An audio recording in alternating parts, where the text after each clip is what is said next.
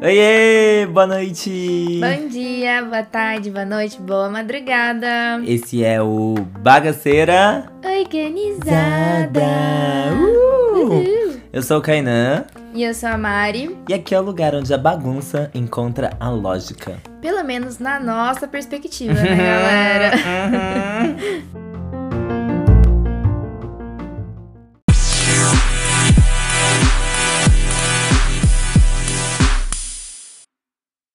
Oi, meus amores, hello! Hello!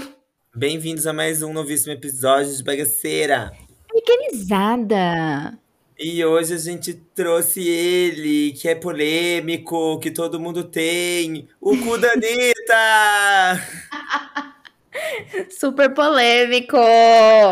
E nada melhor do que uma pessoa que entende aí de projetos que envolvem o setor público também, mas não apenas, o cineasta, o maravilhoso Felipe Lovo. É. Ah! Nada como pessoas animadas e espontâneas. Pessoas animadas espontâneas temos de monte. E aí, Felipe, tudo bem? Tudo certo. E vocês? Olha, Bem dando aquele também. close, né? Que pergunta interessante. Olha a Siri que tá. A Siri quis participar. Ela nunca funciona quando eu quero. Fica quieta aí, mulher. Vamos que vamos! Gente, eu e a Mari já estamos aqui há alguns dias querendo trazer esse assunto maravilhoso. Que, inclusive, a própria Anitta. Na verdade, né, esse podcast celebra a Anitta. A gente já tem um episódio sobre ela, né? A gente adora, a gente adora. A Anitta tá em vários podcasts nossos, tem episódios até com ela personagem principal, mas ela é sempre muito bem comentada. Porque ela tá sempre envolvida numa ótima polêmica, gente. Toda vez a Anitta tá no meio da polêmica, a polêmica é boa, é suculenta, a fofoca é mara. Entendeu? Mesmo a gente- quando ela não quer estar, né? Porque ela, como ela mesma disse, achei que eu só estava me divertindo. Ela achou que ela só tava tatuando o Tororó e acabou criando uma CPI na internet. É, já diria Carol com K, juiz de internet, né? E temos vários. E os Anitters provaram que eles não estão pra brincadeira. Não mexe com a mãe deles. Não mexe, olha só. E aí a gente fez o quê? Chamou o Felipe, que é a única pessoa que a gente sabe que realmente entende a Lei Rouanet para poder explicar pra gente como é esses bastidores da cultura nesse país, né, Felipe? Deve ser, né? É, Ah, é sim, vai. Fala um pouquinho aí de você. A gente sempre pergunta, fala pro pessoal que participa aqui com a gente, pra falar um pouquinho sobre eles, o que eles gostam, né? É... que mais que é uma coisa estranha também, uma que coisa eles curtem. estranha que você curte. A gente sempre pede Olha isso. eu curto. É, ó, só pra você entender o contexto, pode ser qualquer contexto, mas o que a gente mais gosta até hoje é o da Lili, que é cheiro de caixa de fósforo. Agora, não sei o que passou pela sua mente, fique à vontade em compartilhar se você quiser. Gente, ai, fantasias sexuais não, né? Foi as primeiras que vieram. Eu sabia que você tinha pensado nisso, eu tinha certeza. Eu Se fui quiser cheiro de compartilhar. cachorro molhado. Vamos falar Cachorro molhado? de cachorro molhado. Acho um cheiro gostoso. Limpo? Olha. Ah, não sei, sabe? Cachorro, cachorro toma chuva, chegou no sofá, sentou, ficou aquele cheiro de cachorro. Cachorro molhado. É, pra mim, cheiro de cachorro molhado é de cachorro sujo. É É, difícil. essa pra mim Não, ah, sei lá, um cheiro típico, né? É um, é um cheiro típico de cachorro É. molhado. Olha, Olha, o pessoal do podcast tá arrasando aí na parte dos sempre. odores. A gente fragrâncias. adora um povo estranho, né? Mas o quê? É, LGBT é um povo animado e estranho. Passou várias coisas na cabeça, né? Mas sou muito tímido. Ainda, né? Ainda. É.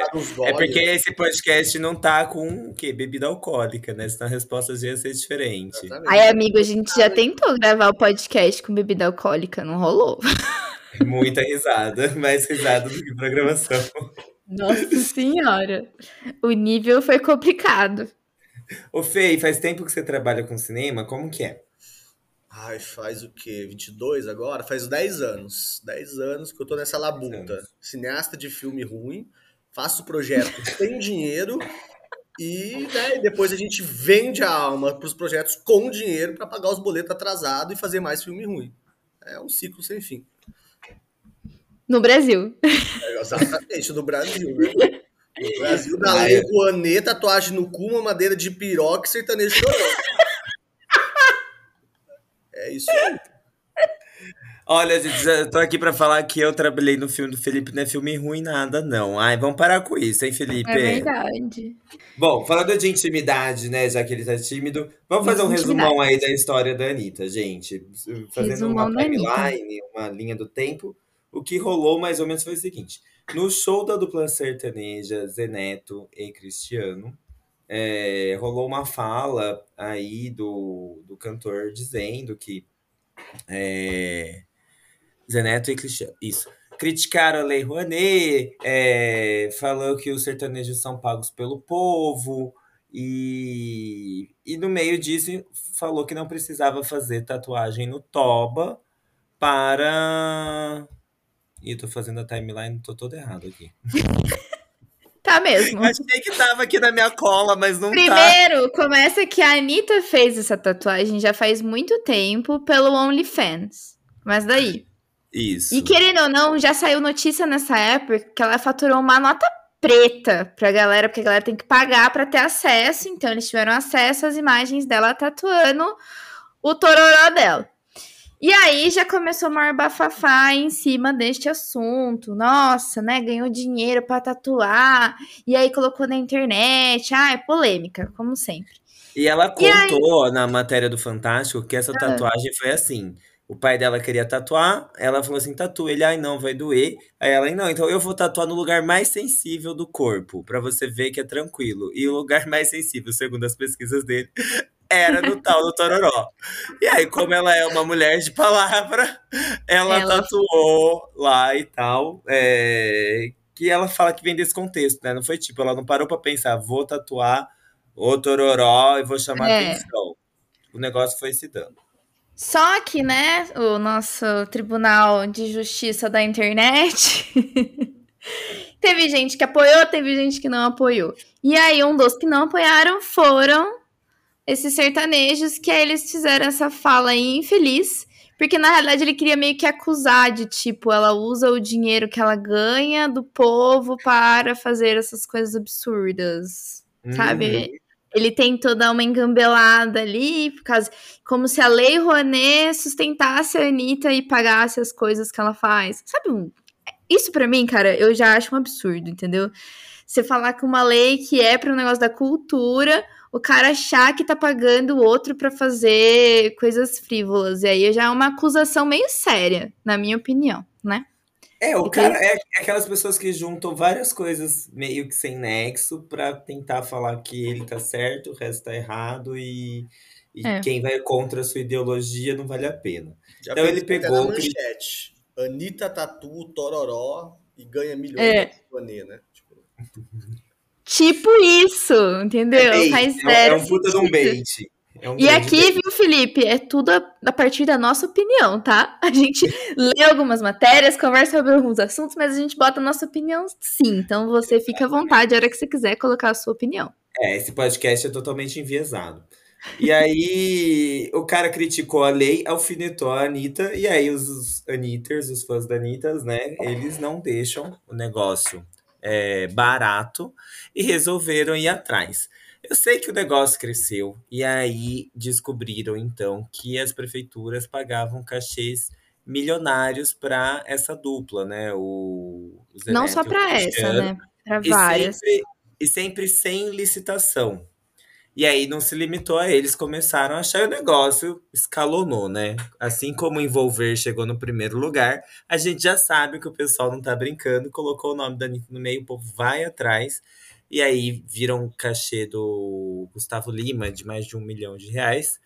E os ministérios públicos de alguns estados começaram a investigar essas contratações por parte de pequenas prefeituras. E aí é legal falar, caso você que está ouvindo a gente não saiba, é, que são prefeituras de cidades super pequenas, assim, sabe? Cidades de, se eu não me engano, menos de 20 mil habitantes, pagando esse valor é, enorme que corresponde a uma porcentagem muito grande da renda da cidade. Dinheiro É. que poderia estar sendo usado em outras partes da cidade. Tanto que esse famoso show aí de um milhão, ele foi proibido é, pelo Ministério Público Estadual e o Federal, porque parece que o pessoal foi recorrendo, e aí eles falaram que pelo tamanho da cidade não era justificável gastar esse tanto com a contratação de um show, e aí esse show foi proibido e tem outros shows sendo investigados. E aí o negócio cresceu, né? A Anitta postou, achei que eu só tava fazendo uma tatuagem me divertindo. Gustavo Lima começou a chorar. Zé Neto também comentou na live de Gustavo Lima. Já sei que, se eu não me engano, o Leonardo, da dupla do Leonardo, já comentou. E aí o pessoal tá vendo que o agro é pop ou não é pop. O que que É, aí começaram a sair diversas espe- especulações também, porque não tem como a gente afirmar que é verdade, porque a gente também não foi a fundo pra saber. Mas aí saiu a especulação de que sertanejos foram contratados pra fazer jingle de campanha eleitoral, que eles estavam em casas de latifundiário junto com o presidente, e aí começou. Então, o negócio passou de uma tatuagem para milhões de reais espalhados em coisas que a gente, né, não tem noção de que estão acontecendo. E aí chegou o nome da Lei Rouanet no meio, como se fosse uma grande problemática nesse assunto. E aí eu e o Kainan não sabemos muito sobre isso, mas nós convidamos o Felipe, que ele sabe muito bem como que funciona, pra gente entender o que é a tal da Lei Rouanet e o que ela tem a ver com todo esse babado que tá acontecendo. Porque ela também já foi tema de muita matéria aí, né? A gente já viu várias. É, ela é amada e odiada, a Lei Rouanet. A gente quer saber se a gente ama ou se a gente odeia. Fê, você já trabalhou com a Lei Rouanet? Vamos lá, né? A Lei do Rouanet, ela é que nem, daqui a pouco ela vai entrar no. Ela já tá no imaginário popular, né? Daqui a pouco, daqui uns anos, nós vamos contar pros nossos filhos. Vou te contar aquela história da Lei Rouanet. Quando eu era pequeno. É, já, já vai entrar, né? É, eu já trabalhei com leis de incentivo de mecenato, que são basicamente essas leis que envolvem a Lei Rouanet. Por que eu não trabalhei diretamente com a Lei Rouanet? Envolve o problema de captação, vou explicar depois um pouquinho mais para frente, e como eu tava, eu fazia, eu estava em cidades que não tinham grandes empresas de lucro real, etc. Então era muito difícil e inviável a gente conseguir captação, porque essas empresas estão geralmente nas capitais ou os escritórios, né? Ou grande parte em São Paulo. Então, assim, trabalhei muito pouco, mas trabalhei com as leis de incentivo estadual de mecenato, que são a mesma coisa, só que em vez dos impostos federais, são impostos estaduais. Ah, então quer dizer que não existe só a Lei Rouanet que faz esse tipo. que tá De dentro desse ajuda. tipo de pagamento. Tem várias leis. Não, são várias leis, né? Elas são mecanismos de incentivo aonde o- onde o, você aprova um projeto, passa por todo um processo rigoroso de fazer um projeto, aprovar ela, né? Seja ela na Lei Rouanet federal, vinculada ao Ministério da Cultura, estaduais, vinculado a secretarias do Estado de Cultura, ou até municipais, né? Vinculados às secretarias municipais. E você passa por um processo rigoroso de seleção, né? De fazer, de escrever a documentação, o projeto atender várias especificidades, né? Algumas delas como contrapartidas, etc., ou de ingressos, ou de, ou de valores. Você não pode praticar qualquer valor, né? Como as inegibilidades de licitação, que é o caso aí da CPI que está acontecendo. E aí você consegue um aval para captar o dinheiro com as empresas. E as empresas podem deduzir, né, do 100% que ela pagaria de imposto, ela tem um valor X que ela pode deduzir 100% disso, né? Então a Lei Rouanet, se eu não me engano, era 6%, é 6% do, né, do imposto de renda, né, no lucro, em cima do lucro real. Então, sei lá, se uma empresa paga 10 milhões de impostos todo ano, ela pode pegar 60 mil, é isso, né? Minha matemática não tá muito 600. boa. 600 mil. 600 mil. E eu sou de humanas, né, gente? 600 mil e pode deduzir do imposto dela, pegar esse dinheiro e dar para uma empresa, né, via Lei Rouanet, então vai para uma, uma conta específica, monitorada pelo Ministério, não posso sacar esse dinheiro e fazer oba-oba, né, esse dinheiro sai só com, com cartão específico, né, os, os pagamentos, etc. Às vezes é até bloqueado, demora para vir, demora para ele ser para ele ser jogado na roda, para ser, ser gasto e pago as coisas, e aí você tem esse aval para para deduzir isso do imposto do final quando a empresa vai prestar, vai fazer né, o imposto de renda dela. Ela fala: Ó, oh, eu dei 600 mil para aquele projeto lá que vocês autorizaram a captar, e agora eu sou isento desse valor. Então, ela, então a gente, ele, ela deixa de pagar esse 6%, ou o valor que ela deu, né, o valor X. Ah, então a lei Rouanet não vem dos cofres públicos direto. Você passa por toda a aprovação pelo público. Então, é eles que vão aprovar se o seu projeto pode ou não receber alguma verba, alguma verba. Mas essa verba você ainda tem que ir captar com a empresa. Isso, você tem que captar, né? O que gera depois todo um processo do captador, né?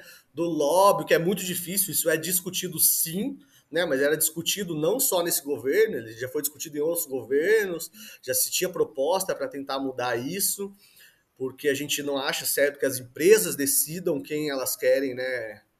Quem elas querem que receba uhum. esse dinheiro, mas era um dinheiro muito bem fiscalizado, né? Mas como todo, né? Como todo processo público, há lisura, né?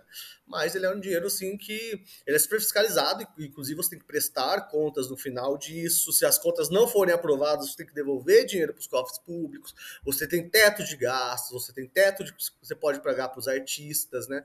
Você, você tem que ter contrapartidas de ingresso, de preços promocionais ou até entradas grátis, etc. Um monte de coisa que esses outros processos de inegibilidade de licitação, que é o que está se discutindo na CPI aí, não tem, né? Que é simplesmente Entendi. falar assim, ó, não vamos fazer licitação, vamos contratar shows X por X, que é o que essa galera pede, né? E aí eles fazem o que eles quiserem com o dinheiro, enfim, né? eles cobram o quanto eles querem também, e as prefeituras acatam. Então, só para ver se eu entendi. É, um artista é, resolve fazer um projeto, aí ele tem que ir em algum órgão público, Secretaria Municipal, Estadual ou Ministério da Cultura, apresentar esse projeto, falar assim, gostaria de usar é, da Lei Rouanet, aí esse projeto tem que ser aprovado, depois que ele for aprovado, que ele vai atrás de uma empresa para tentar que a, a, empresa dê esse dinheiro e depois abata essa doação do imposto de renda. Uhum. É, e, aí, e, e o artista tem que fazer tudo isso. É, geralmente são o artista, se ele for pequeno, ele faz todo esse processo, né? Eu conheço a maioria da, de empresas pequenas que fazem todo esse processo. Mas hoje em dia existem grandes empresas, como em qualquer mercado, né? Você tem as empresas pequenas, você tem grandes empresas que gerenciam vários projetos, né? Empresas com projetos mais com viés sociais, algumas vinculadas já a artistas um pouco mais de renome, né? Algumas com peças de teatro maiores, outras com menores, com circulação. Então você tem todo um mercado mais múltiplo, né? O que se queria antigamente era um pouco regular isso, né? Mas isso não foi regulado, viu? Só para falar, né? Porque parece que eu estou defendendo esse pessoal. Isso foi regulado para pior nesse governo, né? Ele foi regulado bem para pior e, inclusive, quase enterrado a lei aí. Ela está quase inusável nos padrões que está. E antes dessa regularização, por exemplo, corria o risco de é, o artista ou a empresa que faz esse processo conseguir a aprovação desse uso da, do projeto com a Lei Rouanet, mas não conseguir uma empresa que não conseguir captar esse dinheiro através de uma empresa? Era o que mais, era o que mais acontecia, né? As grandes empresas, né? as grandes produtoras né? de cultura conseguiam né? ter esse acesso a essas grandes empresas, aos grandes escritórios tal. A gente não, não arrisco dizer por meio de lobby, né? E as pequenas empresas não conseguiam chegar nessas empresas, né? E aí você tem, sei lá, uma empresa que tem grandes artistas de renome, né? Então, quanto que vincular tua marca a um espetáculo grande faz Sim, sentido, ou quanto que vincular teu nome num, num projeto social de Mogi Mirim, ou num projeto, sei lá, que vai num show grande de São, num teatro de São Paulo, né? uma peça em São Paulo. Então acaba que as pequenas empresas elas acabam jogadas, né? Tanto é que a maioria dos projetos aprovados para captação no final não conseguem captar, né?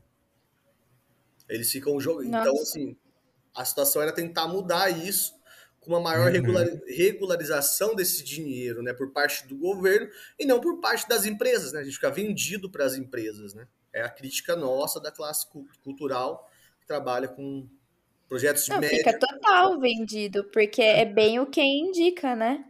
Quem vai indicar, quem que vai querer, qual que é a fama que aquilo vai me dar, não tem um se é... é, realmente bom o projeto, se vai trazer alguma coisa de benefício para a sociedade.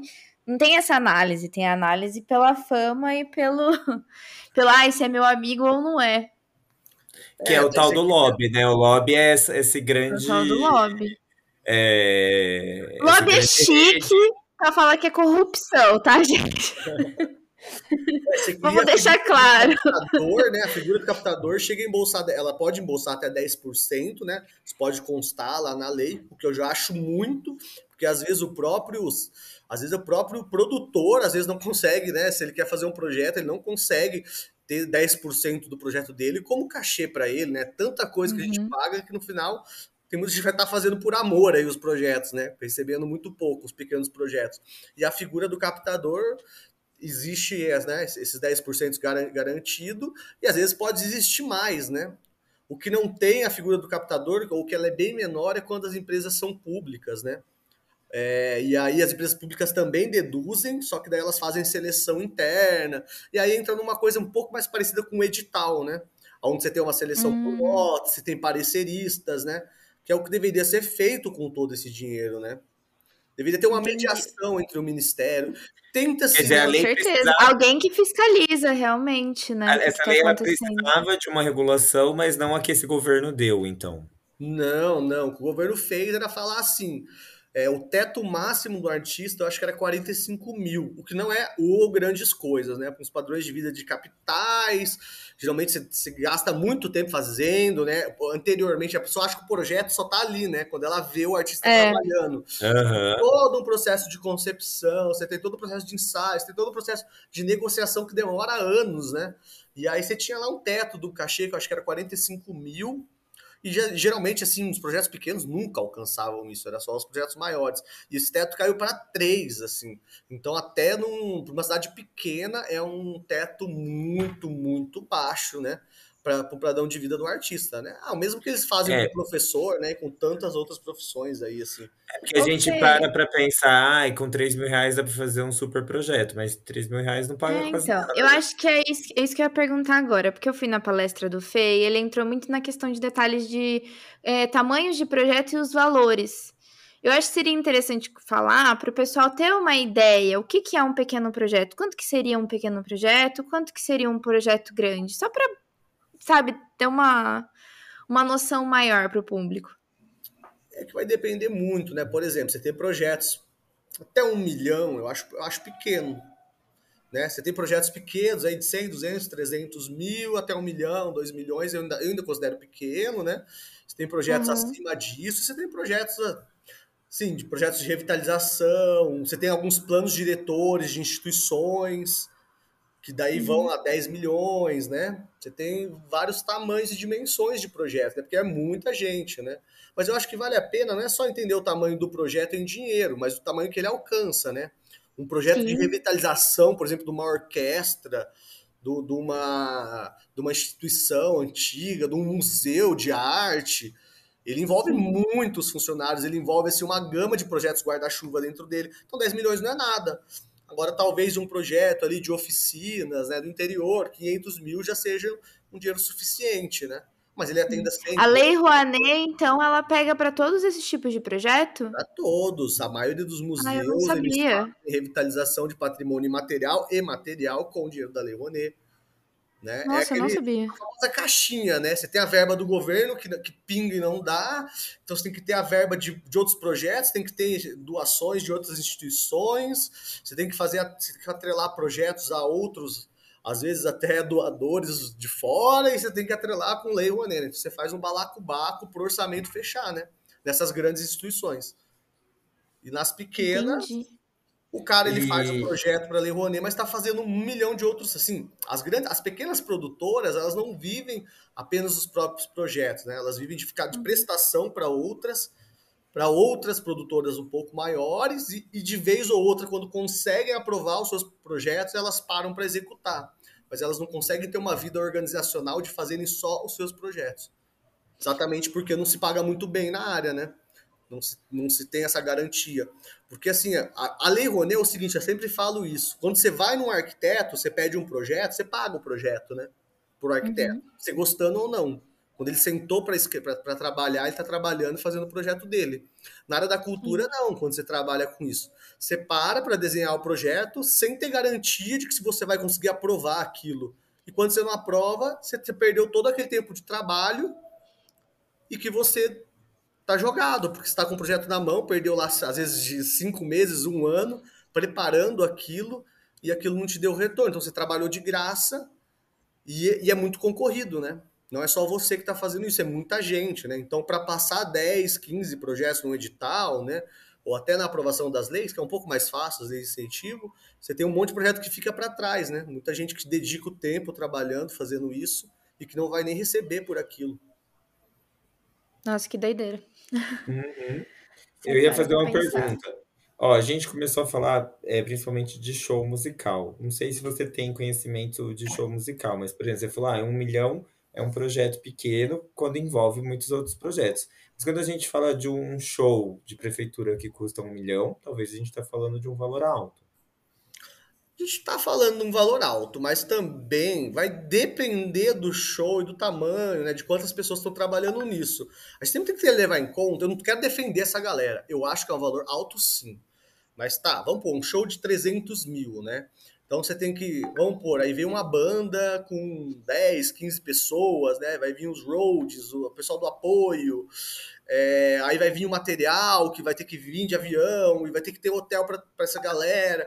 Então, assim, você envolve vários custos logísticos, também como qualquer outro projeto. Num projeto de cinema eu prevejo isso quando eu vou gravar em outro lugar. Num projeto de itinerância de um teatro se prevê isso, né? Estamos uhum. tá trazendo um teatro de São Paulo para Mojimirim não é só chegar lá e apresentar aonde estão, onde vão dormir essas pessoas, como elas vieram, aonde eu, a pessoa do cenário que vai montar aquilo, a pessoa da iluminação. Então você tem, tem muito sempre o backstage, né? Só que, a, só que o teatro, né? Você não, você não consegue fazer uma peça por dia em cada lugar, né? Os shows eles são mais populares. Então, assim, uma pessoa dessa consegue fazer, às vezes, chega a fazer 30, 30 50 shows num mês, né? Então você multiplica esse Sim. dinheiro, dá um cachê muito alto, né? E aí você entra no processo das inegibilidades de licitação, que é o que, que é isso, nome difícil. Porque quando você vai comprar uma coisa pro, numa prefeitura, um bem público, você tem que abrir um processo de licitação. Que é, que é falar assim: olha, quem quer me vender isso? Vamos pôr papel higiênico para escolas tal. Então, eu não posso pagar o valor apesar de que a gente paga no leite condensado aí 60 reais, né? A gente compra prótese peniana pro exército, que a gente não sabe como essas licitações passam, né? Porque é para ter uma auditoria nisso. Que... Uhum. Mas assim, aí chega lá, a gente abre uma licitação para comprar papel higiênico. Todas as empresas do mundo que vendem papel higiênico podem participar. E quem oferecer o menor preço vai ganhar. Isso é uma licitação. Então, que faz com que haja concorrência e o bem público não paga um valor absurdo pelaquilo. E ele faz uma pesquisa de mercado também, para as empresas não fazerem um conchave e falar, vamos todo mundo vender a 5, o negócio custa 2? Aí eles vão falar, peraí, a gente já fez uma pesquisa de mercado e isso custa 2. Agora, quando é um bem, quando é um bem, né, uma banda, como que você compara uma banda com outra? São estruturas, são ritmos, são, é, é uma coisa singular, uma peça de teatro. Você não pode abrir licitação para peça de teatro que faça o cisne o Cisne Negro, e, gente, tem que ter 33 atores, tá? Então é assim, você não tem como mensurar isso. Então você Sim. contrata tirando a licitação, né? Você não precisa disso.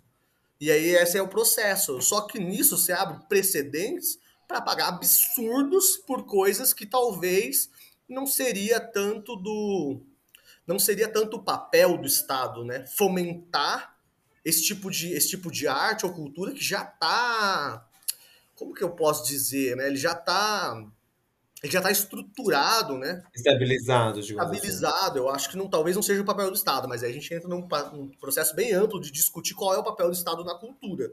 Eu já acho mais uhum. complicado fazer isso assim aqui agora. É. Mas, sim, temos posição e é um absurdo ficar pagando esse monte de show aí. Mas É que eu é- é fico que- pensando, desculpa, Mari, é, é, que nem a questão desse show de um milhão aí de uma cidade que é super pequena, sei lá, 10 ou 20 mil habitantes, né? Então, assim, vamos supor que ele vai fazer o show na cidade. Não tem nenhuma estrutura gigante, né? Porque, tipo, são poucas pessoas. Então, não é É. um palco gigante, vai levar, tipo, tanto é, material de música tal, como o hotel vai gastar muito, porque provavelmente nesse lugar não se gasta muito.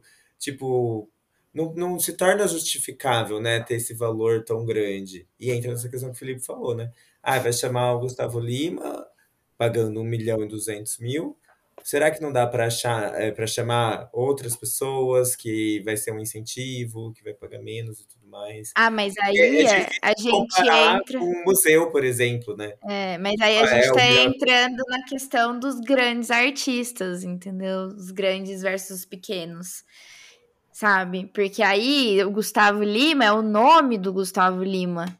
Entendeu? Não que isso vá atrelar alguma coisa muito maravilhosa para aquela cidade, tipo, porque a cidade vai simplesmente falar: "Nossa, Gustavo Lima veio aqui". Juro, Uhum. na boa, o que é isso? É beleza, é um show, é bacana, é cultura, mas será que vale a pena um milhão e duzentos reais para o Gustavo Lima? Entendeu? É aí que começa a pensar se aí essa parte dessa verba, que na realidade não é, não é nem da Lei Rouanet, tá, gente? Vamos deixar claro que isso aí foi verba de prefeitura. E, ah, é verdade. né? Então, eles escolheram pagar isso para ele. Não Uhum. foi, não passou por nenhum processo rígido, que nem a gente Eu tá acho que não é comentando nem se, se vale ou não vale 1 milhão e 200 mil. É que nem o próprio Ministério falou, né? Quanto que eles gastam com educação? Vamos supor que eles gastam 3 É. milhões com educação. Aí vai gastar um terço do que gasta com, com educação, tipo, em um ano, em um show. Em um show. Não faz Independente se é sentido. do Gustavo Lima. Eu não quero defender, porque eu acho que essa discussão ela vai respingar o que eu tô vendo muito de gente falando. Eu acho que eu, eu vou por, por essa linha, é que ela vai respingar em muita gente que não tem nada a ver com isso, né? Ou em muitas situações. E essa galera, ela vai continuar intacta, né? Porque eles fazem esse monte de show, mas eles também lotam lá o público deles em- e eles não vão ser tão atingidos por isso.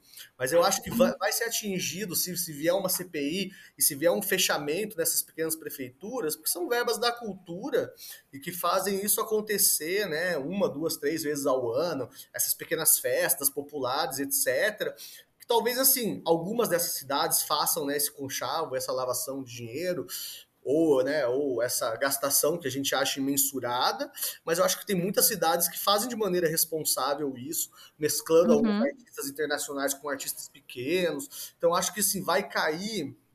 É o que sempre acontece no Brasil, né? A gente traz a discussão interessante para o debate, o próprio Lei Rouanet.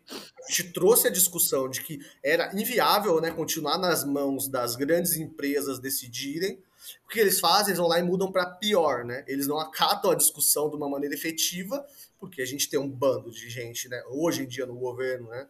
Que não, que não, não tem um pingo de responsabilidade para estar ali, e aí a situação acaba piorando em vez de melhorar, né?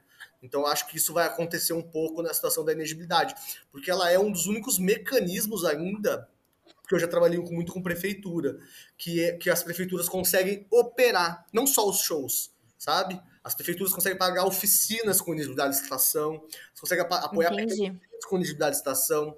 Como você apoia um evento do. O Kai, vamos pôr, como você apoia o evento X não apoia o evento Y? Sabe? Uhum. Sim. E aí. Abriu a discussão para isso, né? De quem que pode mediar, né? Quem que é o legitimador? Ah, isso vale tanto. É, nossa, realmente, Fê, não tinha parado pra pensar nisso. Isso aí vai ser bem complicado. Eu dou um exemplo muito de Foz do Iguaçu. Foz tinha uma feira, tem uma feira que chama Fartal. Foz, trabalhei muito tempo com a prefeitura de lá. Eles têm um trabalho incrível na Secretaria de Cultura, né? Institucionalizaram quase tudo, os editais, é tudo muito transparente, né?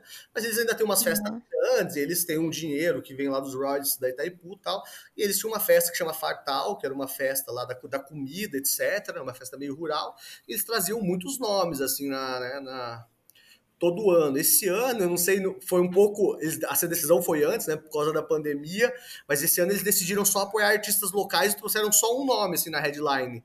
E antigamente eles traziam, sei lá, 5, 6, 7, né? Eu falo, nossa, olha isso, parece que foi uma coisa acertada, porque essa, essa decisão vai respingar. E aí, se, se essa auditoria acontecer, né? Vai cair alguns grandes nomes? Vai, mas vai cair assim um monte de gente pequena nesse meio, né? Nessas auditorias, nessa caixa, nas caças bruxas, né? Que eu acho que vai acontecer. É, com a, com a Mas, Fê, você não acha que, que aí seria mais. É... Bom, eu tô totalmente leiga nesse assunto, tá? Mas, por exemplo, se a gente começa a, a, a, olhar e falar, não, não vamos chamar mais pessoas, nomes grandes da, da cultura e vamos chamar os pequenos, você acha que mesmo assim vai acabar respingando nesses pequenos? Vai respingar, porque, porque assim, a discussão que está tendo, pelo que me parece, é jurídica um pouco também, né? Sobre inegibilidade Claro, tem que acabar um pouco com esses grandes, com essas grandes estruturas, né, da, desses shows muito milionários, etc. Mas eu acho que assim, no final sempre sobra para o mais fraco, né, para o mais fraco da corrente. É, é, a própria virada já foi questionada, né? Esses dias o Caio até falou, o Caio que é produtor, ele trabalhou três anos na virada cultural, né, inclusive esse ano.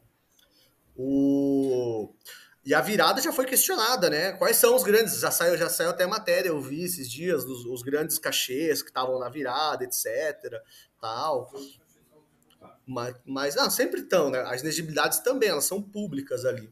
Mas é uma forma de democratizar o acesso a esses artistas. É isso que eu ia falar. Eu ia falar muito da democratização. Porque assim, do mesmo Fala modo, de novo que o Caio falou que a gente não ouviu é uma forma de democratizar o acesso a esses artistas, né? Assim, no Sim. nosso viés, talvez a gente não goste desse determinado tipo de música, né?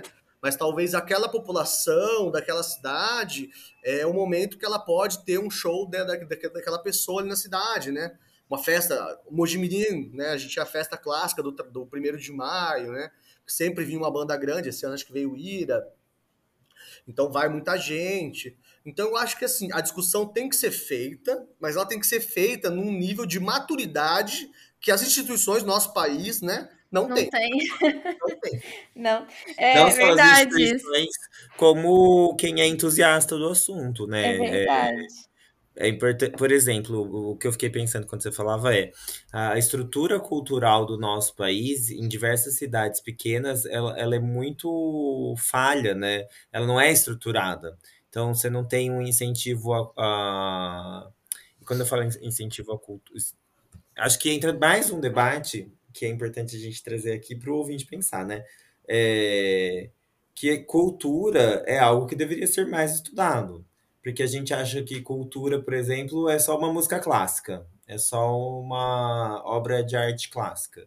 É, então, na verdade, cultura vai muito além disso. Cultura pode ser é, uma tradição é, regional, assim como algo que está nascendo agora. Por exemplo, se a gente fala da questão do grafite, a gente está falando de uma questão cultural também. Ela vem de uma realidade periférica, mas ela também é cultural. E aí não, não tem debate sobre as culturas, né? A uhum. gente fala pouco sobre o que é cultura, o acesso à cultura, as diferentes cultura, culturas, que tem coisas que são culturais que também podem ser ruins, quando a gente fala, por exemplo, é, de práticas que, que vão violar corpos e que são feitas aí porque são tradições culturais, é, é cultural e é ruim. Ser cultural não significa ser necessariamente bom mas é importante a gente ampliar esse, essa discussão sobre o que é cultura para que as pessoas entendam. Isso é uma coisa. A outra coisa é quais são as, as estruturas, tanto públicas quanto privadas, que fazem com que esses acessos culturais e essa democratização aconteça. Porque a gente acaba vendo algo que fica muito fechado, muito restrito, e a gente não promove esse conhecimento da diversidade cultural do nosso uhum. país. E acaba ficando algo é, que nem a própria virada cultural. Você vai lá, você vai conhecer coisas diferentes, você vai estar em contatos, de alguma forma vai te atingir. Que é muito o papel da arte, é muito o papel da, cultu da cultura. Por que, que a gente precisa de arte, né? E aí na pandemia a gente viu que, que quem não ficou em casa vendo um Netflix? Quem que faz o Netflix também? São pessoas que entendem de arte. Então a gente precisa disso, mas é muito fácil cair num, num em- eu, eu conheço muitas pessoas que acham que a arte é só um quadro do Leonardo da Vinci e não vai fazer diferença na minha vida.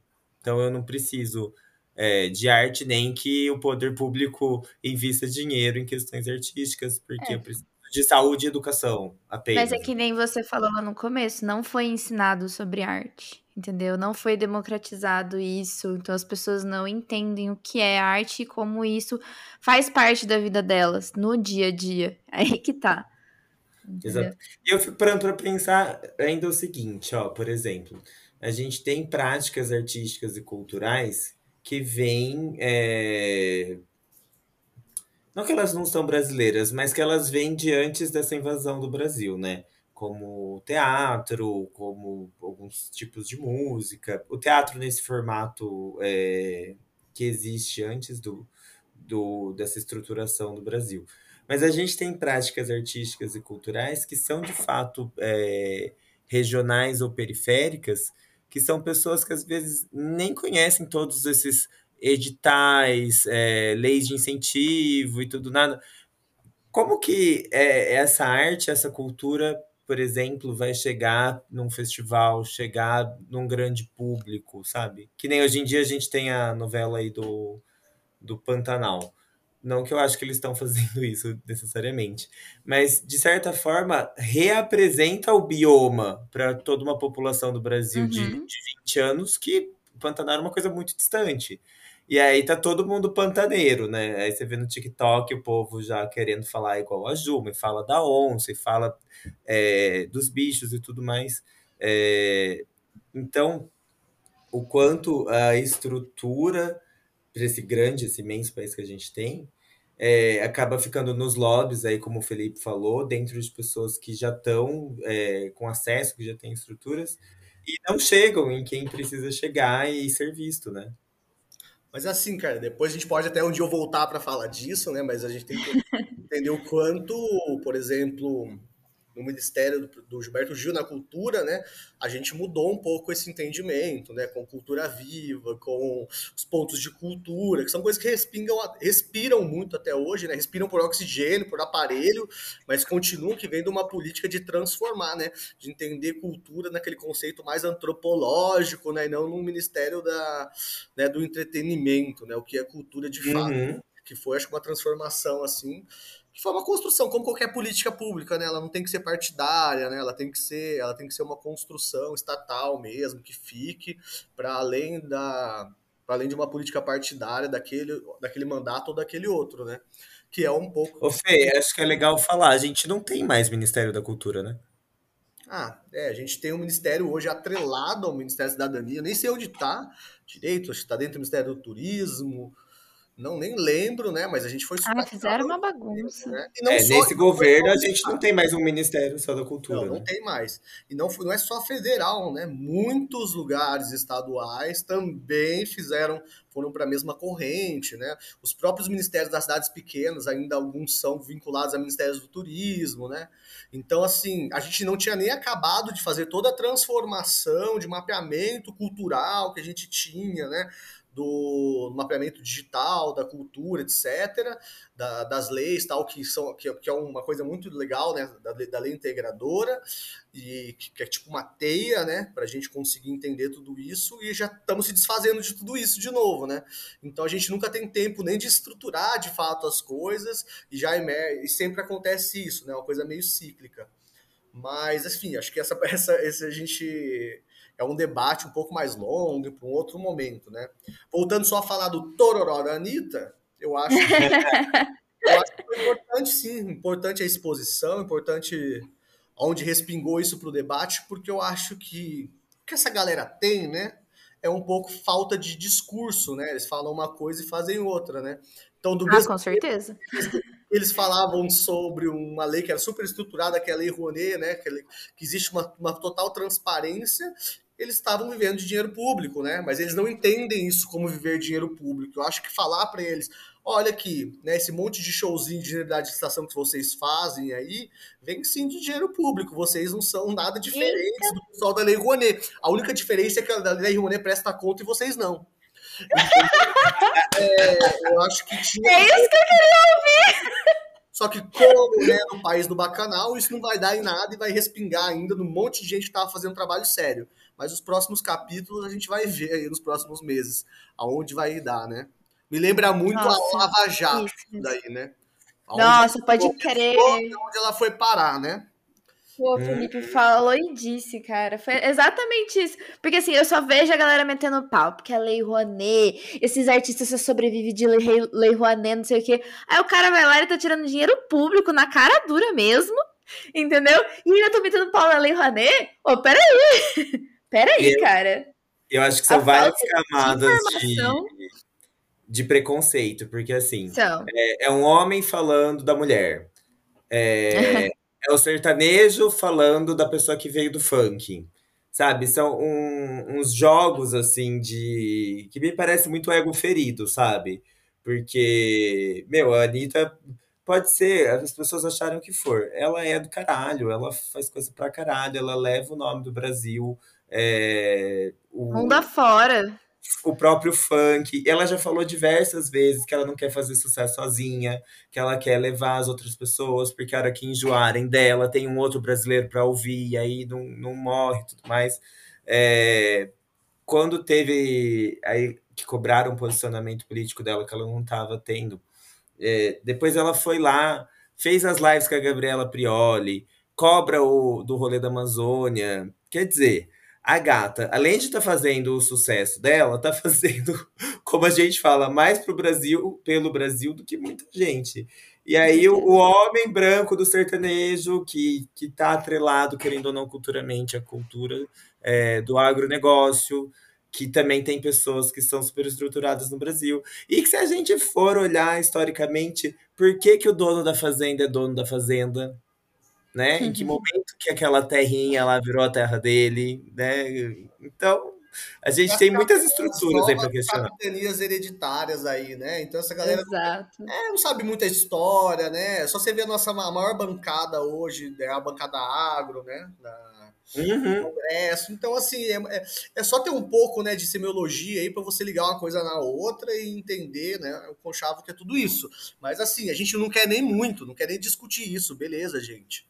Vamos só discutir o básico, né? Que é um pouco o alinhamento de discurso, né? Uhum.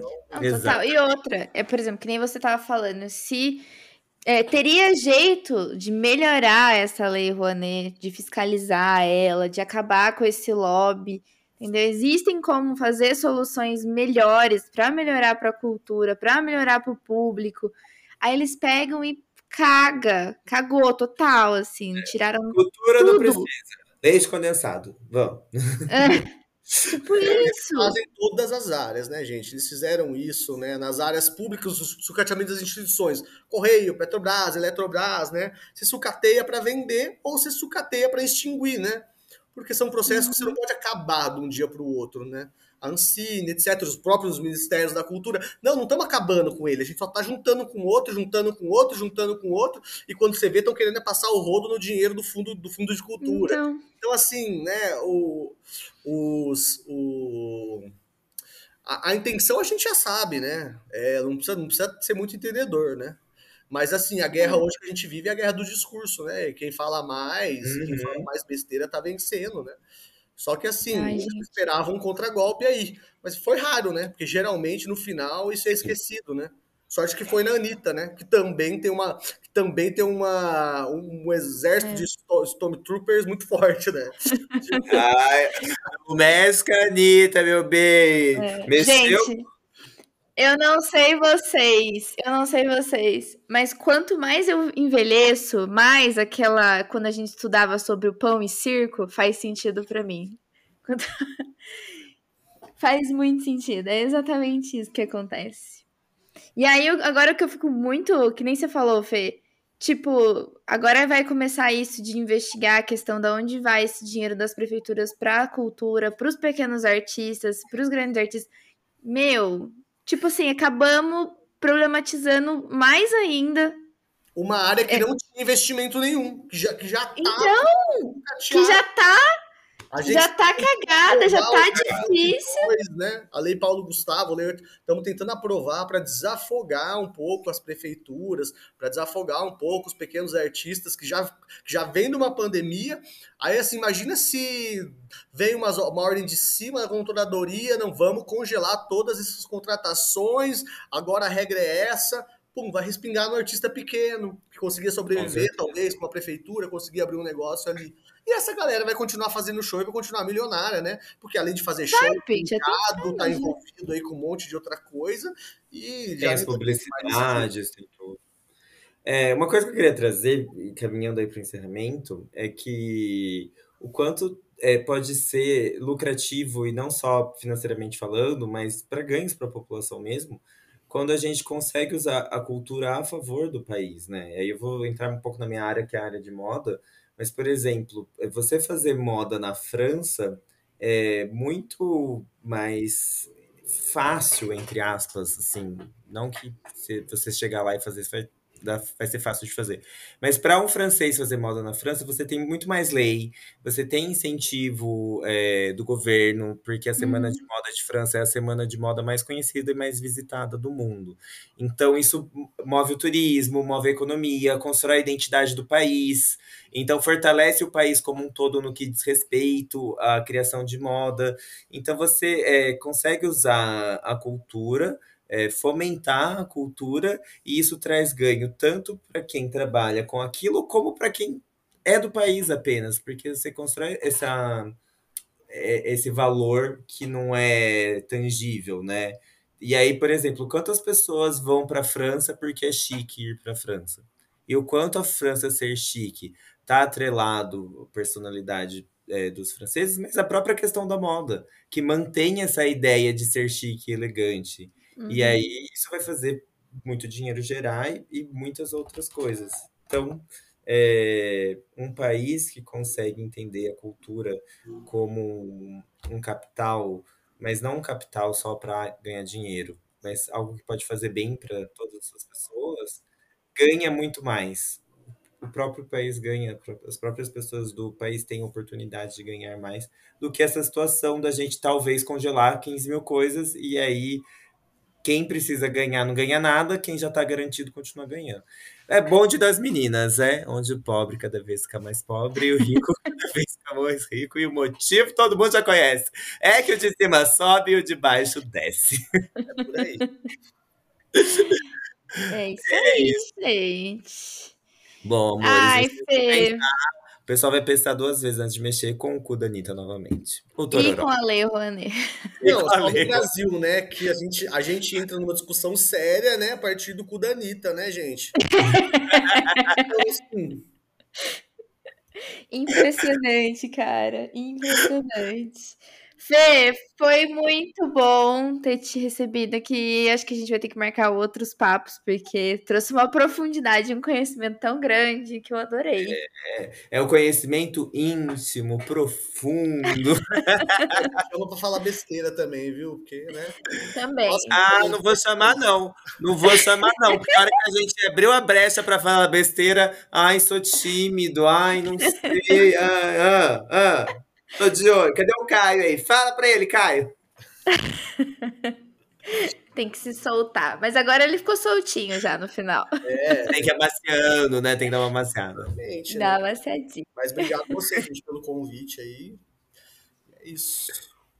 Acho que tem Arrasou. Que tem que conversar e tem que tomar muito cuidado com o discurso, né, gente? Eu acho que Com certeza. é coisa. Assim, é uma guerra de discurso hoje em dia e analisar isso, essa, essa pesquisa que essas pessoas foram fazer até chegar nessa CPI, é um pouco isso, né? Acho que é o mais importante hoje, a matéria de, de discurso, né? A gente tem que estar Lembrando, acontecendo. Lembrando que eu não, eu, não, eu não pesquisei, mas eu acho que a CPI, gente, é só a hashtag do Twitter. Não é uma CPI de verdade lá no, na Câmara e tudo mais. É, não, não é uma é por isso que é mesmo, é uma CPI da internet. Mas é, É que tá, as prefeituras estão começando Foram, a é. analisar o que tá acontecendo. Que é aí que é o nosso medinho de também ter vários problemas no futuro também. Que, ai meu Deus do céu, quanto mais a gente pensa que vai melhorar, o negócio mais afunda. Uhum. É Mas aí, mais a gente fala e rende conteúdo pro bagaceiro organizado. Arrasou! Beijo, pessoal. Foi um prazer estar com vocês. Beijo, Fê. Beijo, Mari. Beijo, gente. Beijo! Mua.